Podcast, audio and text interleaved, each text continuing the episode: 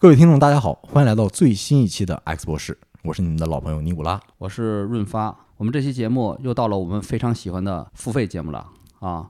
第一期付费节目啊，大家可以点开收听一下，非常精彩，销量也不错。我们的这个第二期收费节目主旨就是三个大字：闯关东。嗯，闯关东是我们东北超梦的怎么说呢？根源，嗯，刨到根儿了。我们上期讲了马大帅。而马大帅他们的根源是什么呢？那得回溯到一百多年前的闯关东，嗯，这可以也是东北超梦啊这个最最起源的开始。对，也是近现代东北人真正的精神内核。嗯，我觉得这这期节目，呃，值得每个东北人都好好收听一下。所以我们本期的看点是什么呢？第一点就是闯关东的来龙去脉，这是从哪儿来的啊？第二，到哪里去？落脚到东北的哪里？第三点，怎么去？嗯，这个这个过程中啊，充满了血和泪呀、是啊。最重要的是，这三点综合来一起，证明了什么呢？是中北啊，其实是一块属于移民的土地，属于勇敢者的土地，也属于敢于梦想者的土地。对我们本期节目就要好好的对这个方面进行阐述啊。我们也做了一些比较充分的准备啊，希望大家那个不虚此行，没有浪费你们的耳朵好，啊。好，我们现在就正式开始节目。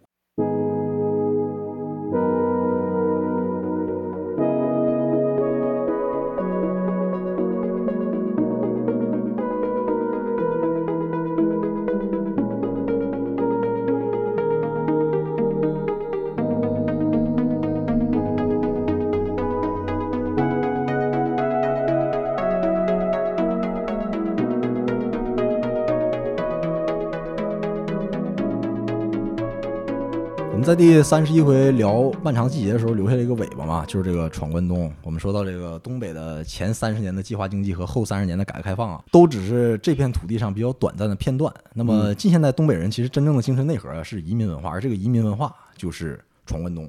对的，呃，在清末啊到民初这百十来年的时间吧，呃，中国曾经有过比较大的这种移民移民运动。